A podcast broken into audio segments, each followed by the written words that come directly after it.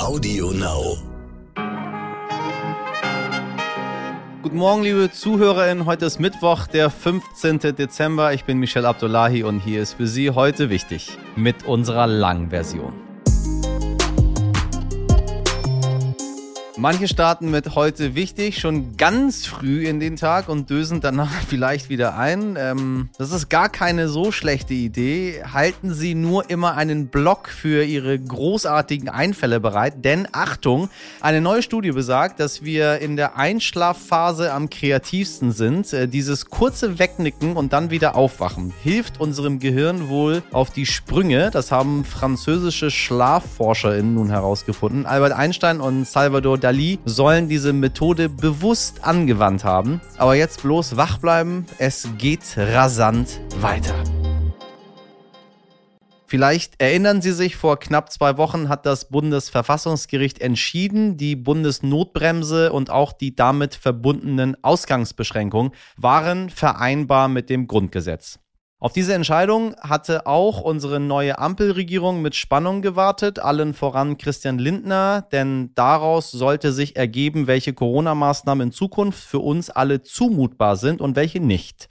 Dass sich das Bundesverfassungsgericht damit überhaupt beschäftigt hat, dafür ist unter anderem die Gesellschaft für Freiheitsrechte verantwortlich. Denn die will das deutsche und europäische Recht menschlicher und gerechter machen und klagt immer mal wieder gegen bestimmte Entscheidungen. Mit dem Vorsitzenden dieser Initiative, Ulf Bührmeier, spreche ich gleich. Und wenn Sie jetzt sagen, hm, der kommt mir doch irgendwie bekannt vor. Ja, den Ulf, den kennen Sie bestimmt aus dem sehr, sehr erfolgreichen Podcast Lage der Nation. Badum. Zuerst für Sie das Wichtigste in aller Kürze. Die Union übt sich in der Oppositionsrolle und klagt gegen den Nachtragshaushalt der Ampel. Das Bundesverfassungsgericht soll das Budget von SPD, Grünen und FDP rechtlich überprüfen. Heute wird ein Urteil im sogenannten Tiergarten-Mordprozess erwartet. Angeklagt ist ein 56-Jähriger, der im August 2019 einen Tschetschenen mit georgischer Staatsbürgerschaft in dem Berliner Park erschossen haben soll. Das ist deshalb für sie spannend, weil die Bundesanwaltschaft davon ausgeht, dass die russische Föderation diesen Mord beauftragt haben könnte. Dieses Urteil könnte unserer neuen Bundesregierung eine diplomatische Krise bescheren. Die Gesundheitsministerinnen der Länder haben sich mit dem Bundesminister Karl Lauterbach beraten und beschlossen, dass es bundesweite Erleichterungen für bereits Geboosterte geben soll. Menschen, die bereits ihre dritte Auffrischimpfung erhalten haben, sind so von der Testpflicht befreit. Nach einem fünfjährigen Kampf vor Gericht haben die Überlebenden im Missbrauchsskandal um den ehemaligen US-Turnarzt Larry Nasser einen großen Erfolg erzielt. Die Turnerinnen, die von dem Arzt zum Teil über Jahre missbraucht worden waren, bekommen eine Entschädigung von rund 337 Millionen Euro. Hunderte Frauen hatten sich zusammengeschlossen und geklagt, unter anderem die Olympiasiegerin Simone Bills und Michaela Maroney. Das Wort Überlebende kommt übrigens von den Frauen selbst, die sich im Englischen als Survivor bezeichnen, nicht als Opfer.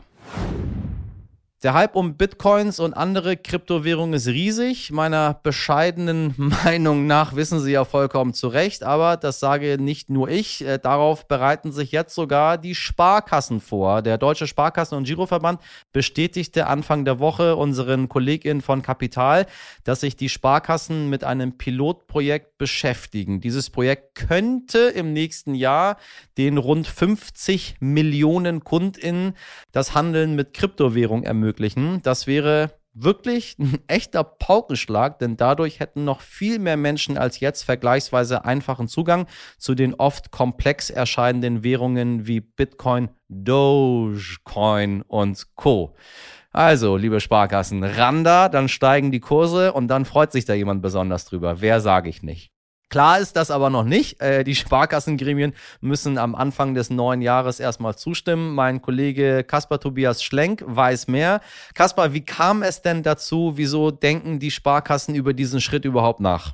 Die Sparkassen haben einfach gemerkt, dass es da unter ihren Kundinnen und Kunden großes Interesse an dem Thema gibt. Und sie sehen ja auch, wie viel Gelder da zu entsprechenden äh, Krypto-Apps und Kryptobörsen abfließt von den Konten. Von daher haben sie sich gedacht, ähm, ist es eigentlich eine, eine gute Möglichkeit, das äh, selber anzubieten.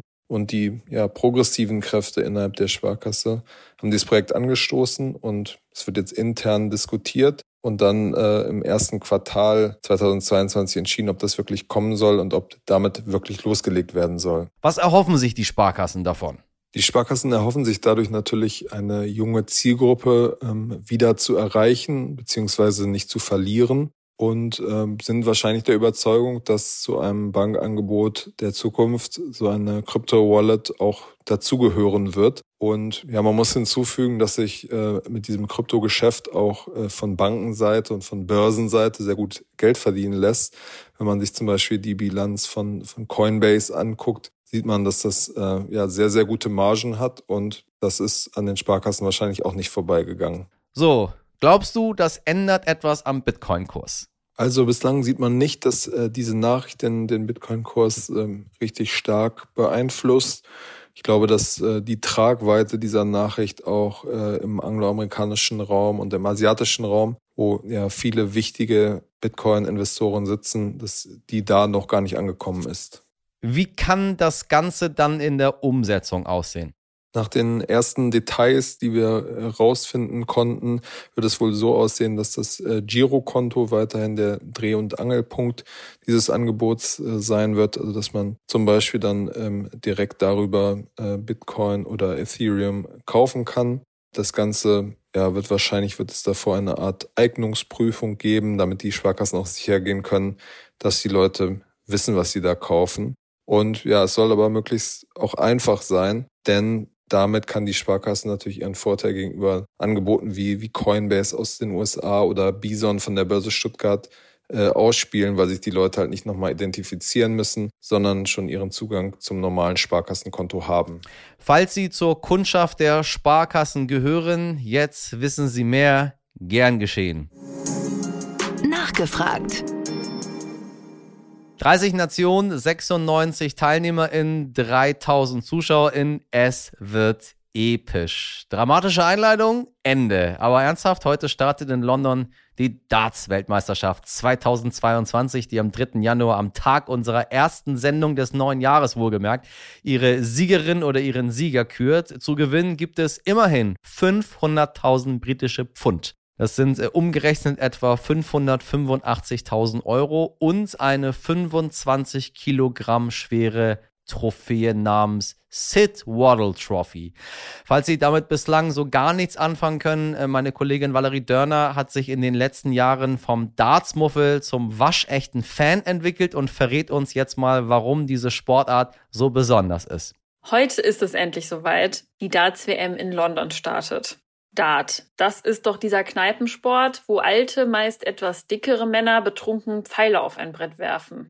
Noch vor einigen Jahren dachte ich genau das beim Begriff Dart. Da wusste ich noch nicht, dass es eigentlich Darts heißt, eine ganze Industrie hinter der Sportart steckt und die jährliche Darts-WM sowas wie der englische Karneval ist.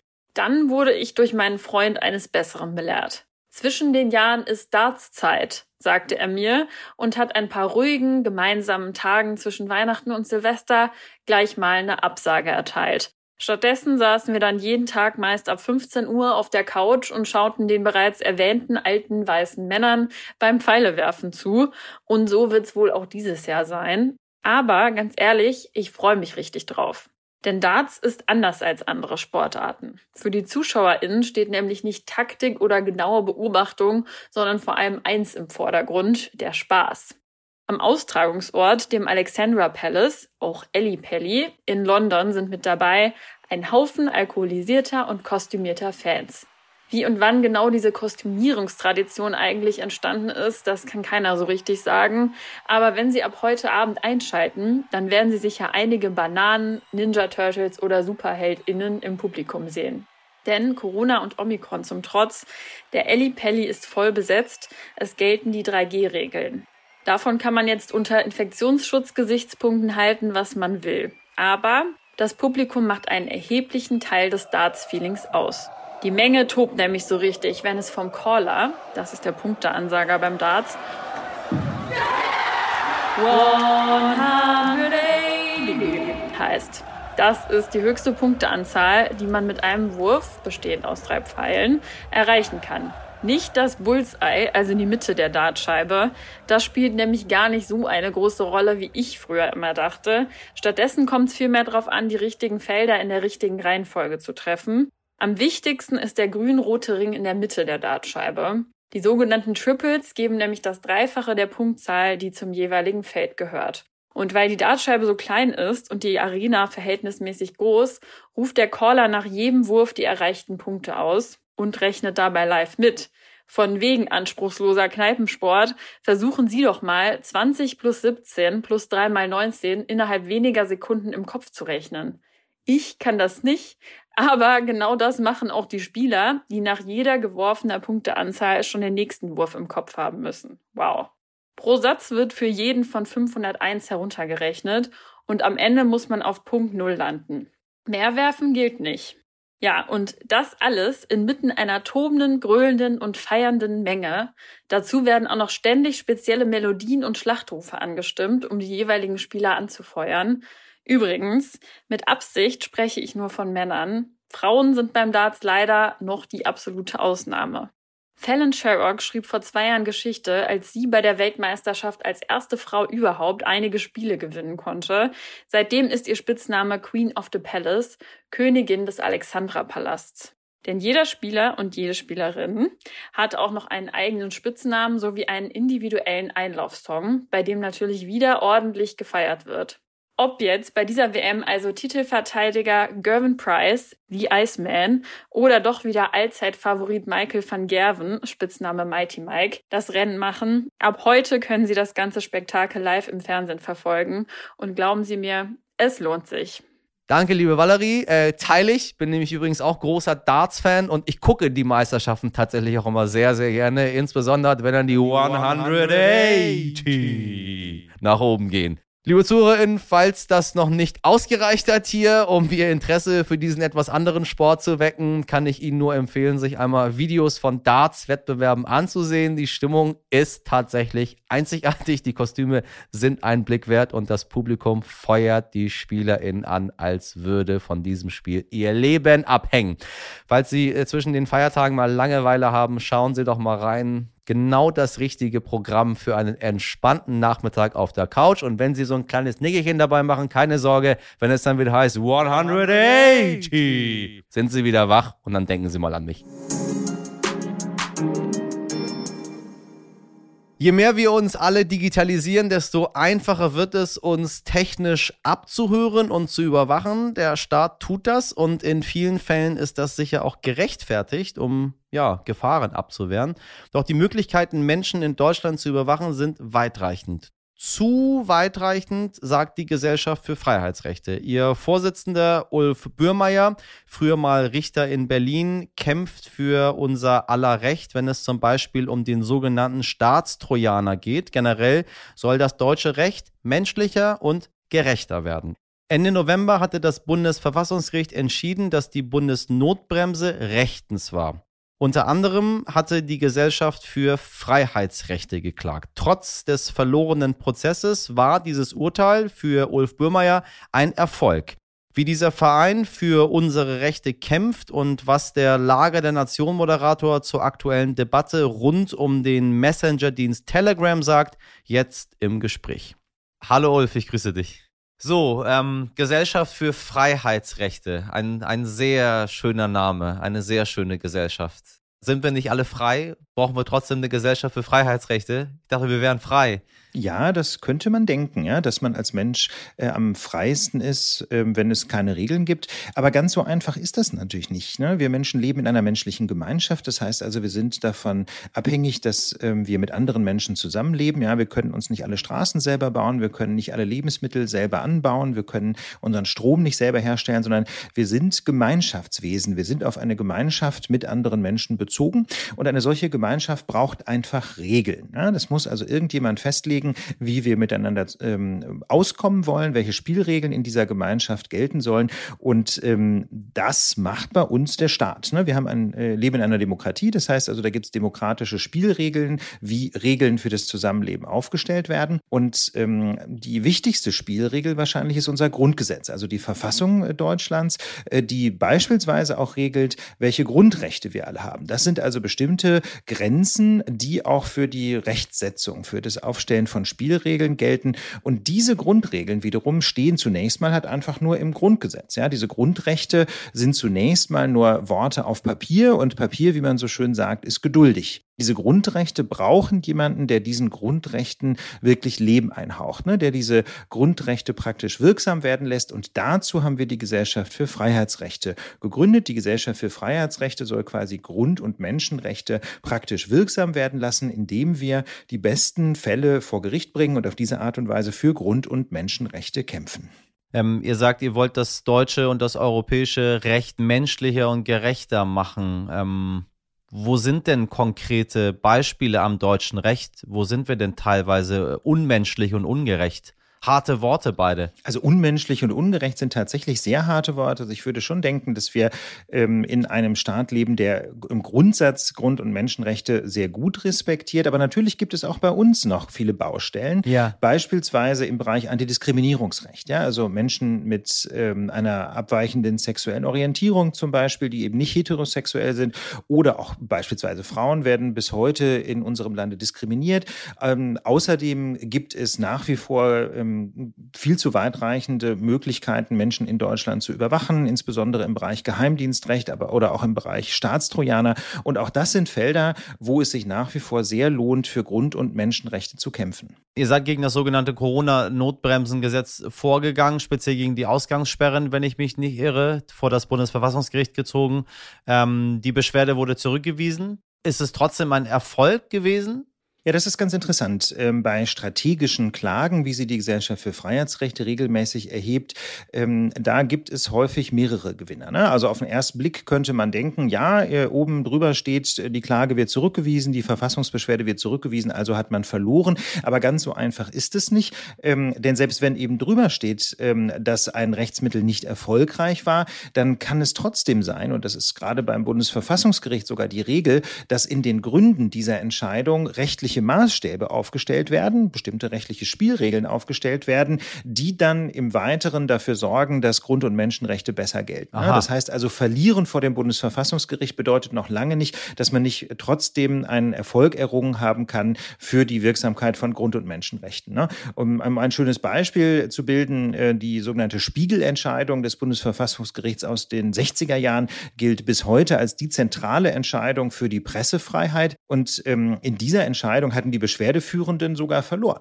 Ja, das heißt also, auch eine formal verlorene Verfassungsbeschwerde kann trotzdem ähm, quasi die Rechtslage in Deutschland nachhaltig verbessern. Verstehe. So wie wir eben die Pressefreiheit in Deutschland, so wie wir sie heute kennen, erst seit dieser Spiegelentscheidung aus den 60er Jahren haben. Oh, das ist wahnsinnig interessant, weil wenn man äh, hört, da klagt jemand vor dem Bundesverfassungsgericht gegen das äh, sogenannte Corona-Notbremsengesetz, dann stellt man sich die ganzen Schwurbler vor, die sich nicht impfen lassen möchten, die nicht mitmachen wollen, die sagen, meine Freiheit, meine Freiheit. Ist aber ganz anders. Ihr wolltet einfach Klarheit haben. Aber ein Punkt ist mir noch ganz wichtig ähm, zum Thema ähm, Corona-Ausgangssperren.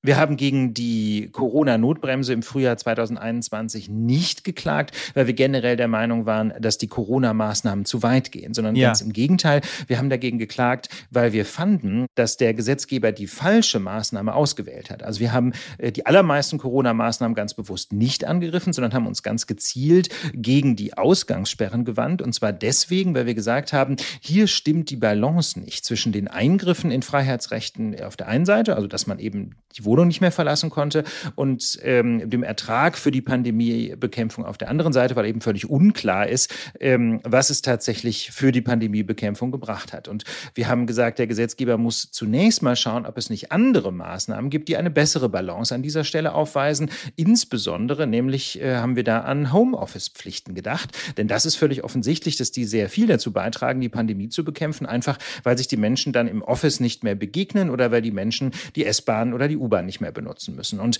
leider hat das Bundesverfassungsgericht also diesen Vergleich nicht vornehmen wollen. Das Bundesverfassungsgericht hat also äh, da äh, unsere Argumentation leider nicht aufgegriffen. Und wir hoffen allerdings sehr, dass es da in späteren Entscheidungen sich nochmal korrigieren wird. Genau, ja. Denn ähm, wir finden es schon ganz zentral, dass der Gesetzgeber nicht irgendeine Maßnahme ergreifen kann, um die Pandemie zu bekämpfen, sondern dass er dabei mit Augenmaß vorgehen muss und die Maßnahme auswählen muss, die quasi ein möglichst gutes Verhältnis hat zwischen Eingriffen in Freiheitsrechten auf der einen Seite und Gewinn bei der Pandemiebekämpfung auf der anderen Seite. Da klingeln auch ganz viele Dinge bei mir im Kopf, wenn ich an eure Initiative Digitales Gewaltschutzgesetz denke. Ähm, Hass und Hetze im Netz sind so Themen, die wir hier tatsächlich tagtäglich besprechen, weil sie uns von allen Seiten überkommen. Was erhofft ihr euch da von einem digitalen Gewaltschutzgesetz? Ja, mit dem digitalen Gewaltschutzgesetz möchten wir endlich erreichen, dass sich etwas tut gegen Hass und Hetze im Netz. Endlich, ja. Denn wir glauben, dass die Gesetzgebung in Deutschland da sich bislang auf einem Irrweg befindet.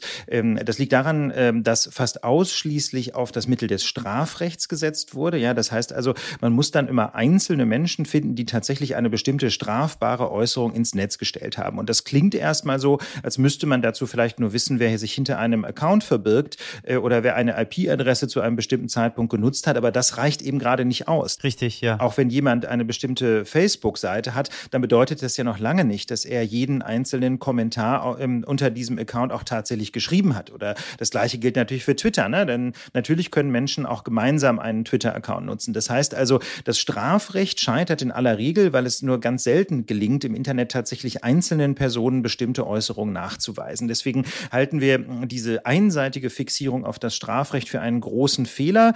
Und unser Vorschlag setzt stattdessen bei den Accounts an, also bei den Facebook-Seiten oder bei den Twitter-Accounts zum Beispiel oder auch bei den Telegram-Accounts, denn ähm, die sind in aller Regel bekannt. Man weiß ja, äh, unter welchem Account irgendeine strafbare Äußerung ins Netz gestellt wurde. Und hier kann man relativ einfach ansetzen. Wir schlagen hier ein rechtsstaatliches Verfahren vor, mit dem Accounts entweder zeitweise, ja, so quasi als rote Karte, Karte oder eben auf Dauer gesperrt werden können, wenn von diesen Accounts ähm, strafbare Äußerungen ins Netz gestellt werden. Und für uns ganz wichtig ist natürlich ein rechtsstaatliches Verfahren. Das heißt also, das soll nicht einfach so passieren, das sollen auch insbesondere nicht einfach die Netzwerke entscheiden können, sondern im Gegenteil, wir wollen eine richterliche Entscheidung, die also in einem rechtsstaatlichen Verfahren sicherstellt, dass die Accounts gesperrt werden, die tatsächlich missbraucht werden, um Hass und Hetze ins Netz zu stellen. Unsere neue äh, Bundesinnenministerin Nancy Faeser hat das ganz oben auf ihre Liste raufgeschrieben. Plötzlich poppt überall auf, wir möchten in den Messenger-Diensten gucken, was dort passiert.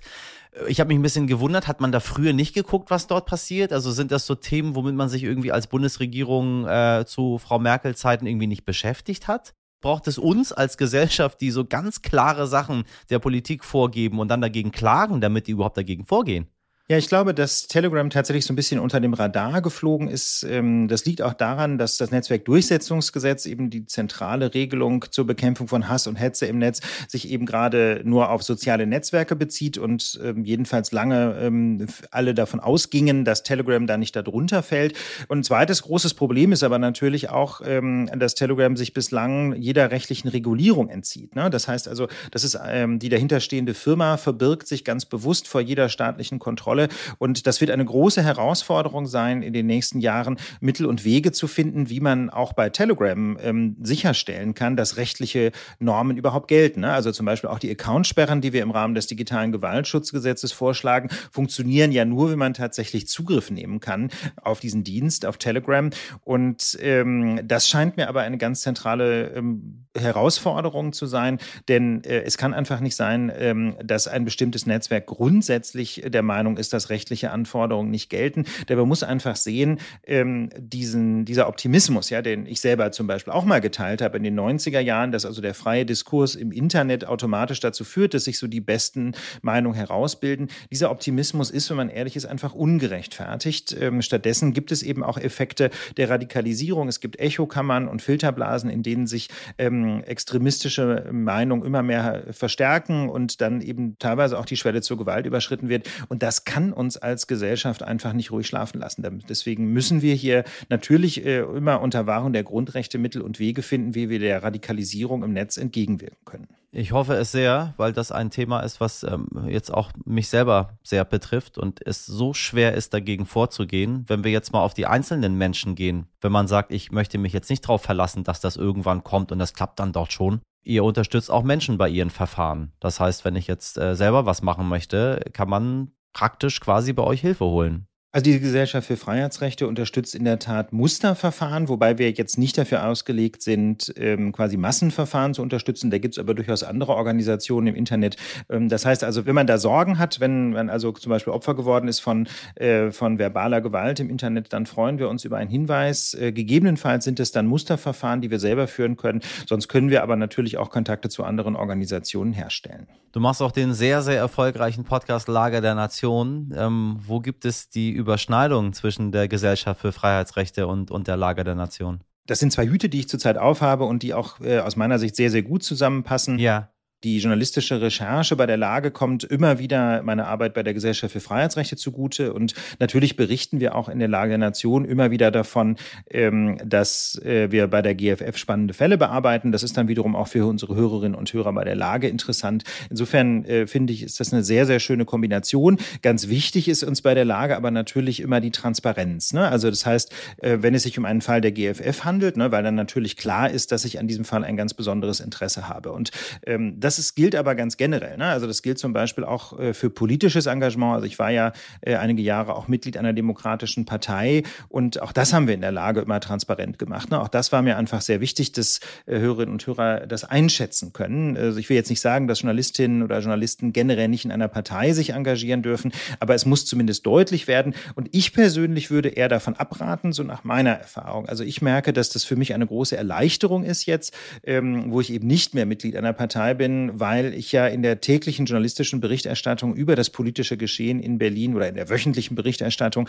immer wieder äh, vor der Frage stehe, wie berichte ich denn jetzt eigentlich über die Arbeit ähm, der politischen Parteien? Und wenn man dann selber Mitglied einer Partei ist, dann kommt man da immer wieder in so ein Dilemma, muss man ganz ehrlich sagen. Ähm, man möchte natürlich weder zu positiv noch zu negativ berichten, aber es gibt dann auf der einen Seite so gewisse Hemmungen der eigenen Partei, was in den Kaffee zu tun. Ähm, auf der anderen Seite gibt es aber auch die Gefahr, dass man überkorrigiert, ne? dass man eben gerade, weil man ja diese Parteien nicht bevorzugen möchte, ähm, dann vielleicht sogar überkritisch ist. Und deswegen glaube ich, ist eine Mitgliedschaft in einer Partei einfach generell ein Problem äh, für jemanden, jedenfalls im politischen Journalismus. Ne? Also im Kulturjournalismus mag das ein bisschen anders aussehen, aber wenn man tatsächlich politisch berichtet, dann glaube ich, passt das eigentlich nicht so gut. Also ich will da niemandem zu nahe treten, aber also ich erlebe das jedenfalls als sehr befreiend, eben nicht mehr Parteimitglied zu sein. Jetzt, wo alle so politisiert sind, du bist dann aus der Partei ausgetreten, jetzt, wo sich die gesamte gesamte ähm, deutsche Bevölkerung plötzlich wieder extrem für Politik interessiert. Ja, ich will damit überhaupt gar nicht sagen, dass man sich nicht politisch engagieren soll. Ganz ja. im Gegenteil, das ist für uns bei der Lage somit das schönste Kompliment eigentlich, wenn Menschen sagen, dass sie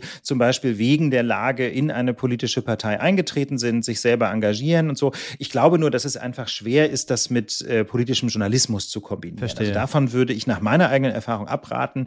Ähm, aber politisches Engagement ist natürlich großartig. Ihr erklärt nicht nur, ihr nehmt euch dafür sehr viel Zeit, Zeit, äh, teilweise äh, zwei Stunden, ähm, in Zeiten, wo es immer wieder heißt, nee, die Menschen wollen Häppchenjournalismus.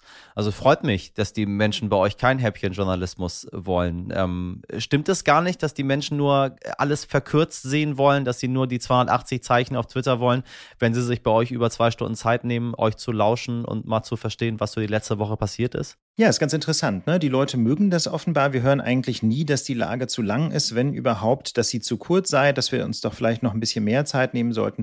Insofern ähm, würde ich auch denken, also wenn man sich quasi Zeit nimmt und wenn man sich wirklich Mühe gibt, Dinge so zu erklären, ähm, dass man sie wirklich versteht, dann investieren die Menschen wiederum auch die Zeit, die es braucht, um sich das anzuhören. Worauf freust du dich auf in 2022? 21 war ein schwieriges journalistisches Jahr. Immer wieder, wenn man ansetzen wollte, was zu besprechen, kam wieder eine neue Corona-Variante. Man musste alles wieder abbrechen äh, äh und anders vermelden. Also zumindest bei mir. Ähm, wird das 2022 anders werden? Wie war es bei euch? Also für uns war natürlich 2020 und 2021 auch ein, auch ein sehr schwieriges Jahr, einfach weil ständig Corona-Thema war und irgendwann konnte man es dann selber auch schon fast nicht mehr hören. Aber auf der anderen Seite ist es natürlich wahnsinnig wichtig, wichtig einfach. Richtig, richtig. Dass man fundiert ähm, über die Entwicklung der Pandemie und die Maßnahmen gegen die Pandemie berichtet.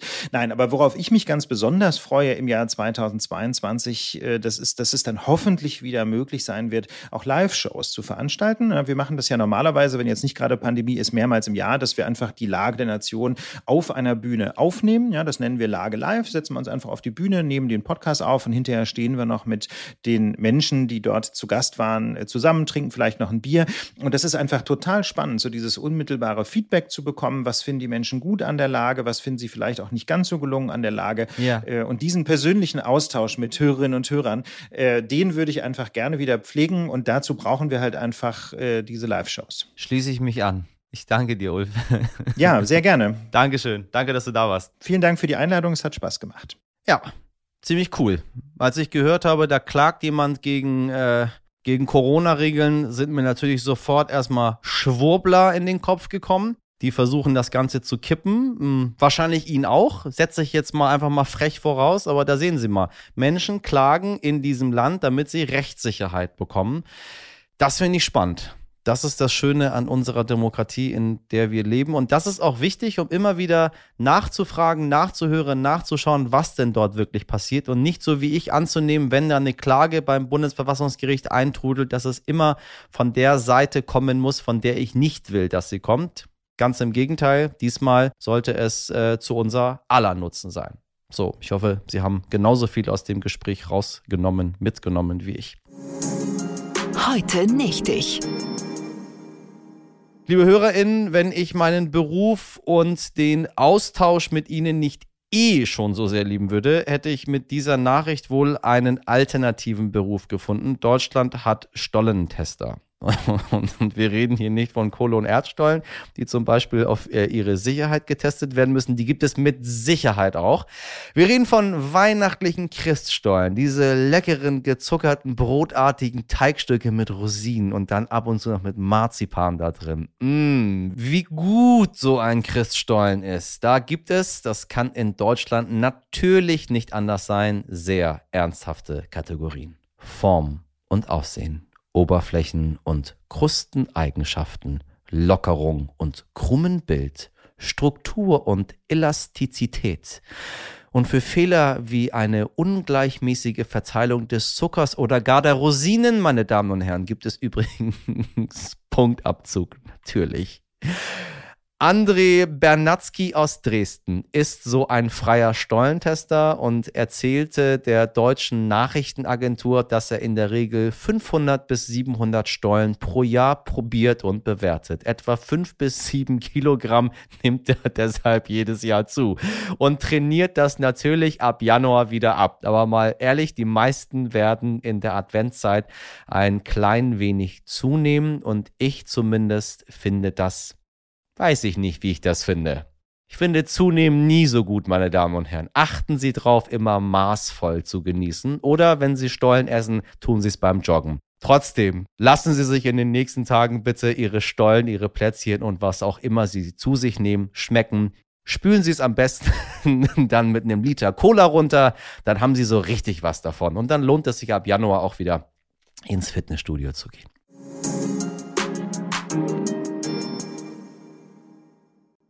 So, liebe KonsumentInnen von Weihnachtsgebäck oder auch nicht, das war's für heute. Wobei eine Sache habe ich noch für Sie. Einige haben auf die Meldung tatsächlich gewartet. Äh, bei Adam sucht Eva, den Kollegen von RTL 2, gab es ja das erste Mal Sex zwischen Jay und Neuzugang Corinna. Danach ein ziemlich großes böses Erwachen. Sie wissen jetzt, was ich so abends mache und für Sendungen gucke. Ähm, falls Sie die Sendung nicht geguckt haben, äh, verzeihen Sie, dass ich jetzt ein bisschen gespoilert habe, aber das war eine Meldung, die ich Ihnen heute nicht äh, vorenthalten wollte. Das war's aber jetzt für heute, für Ihre liebsten Stollenempfehlungen oder wenn Sie unsere Sendung in Ihren Krusteneigenschaften oder dem krummen Bild kritisieren möchten, schreiben Sie uns doch an heute wichtig. Tippen Sie gerne auf den Abonnier-Button, empfehlen Sie uns weiter. Wir freuen uns auch wie ein aufgehender Hefeteig über ihre Bewertung. Meine Redaktion, die für Sie immer die dicksten, die allerdicksten Rosinen aus dem Stollenmeer an Nachrichten herauspickt, besteht aus Sabrina Andorfer, Mirjam Bittner, Dimitri Blinski, Valerie Dörner und Frederik Löbnitz. Produziert hat diese Folge Nikolas Femerling für Sie. Morgen ab 5 Uhr geht's wieder locker flockig weiter. Bis dahin einen zuckersüßen Mittwoch. Machen Sie was draus. Ihr Michel Abdullahi.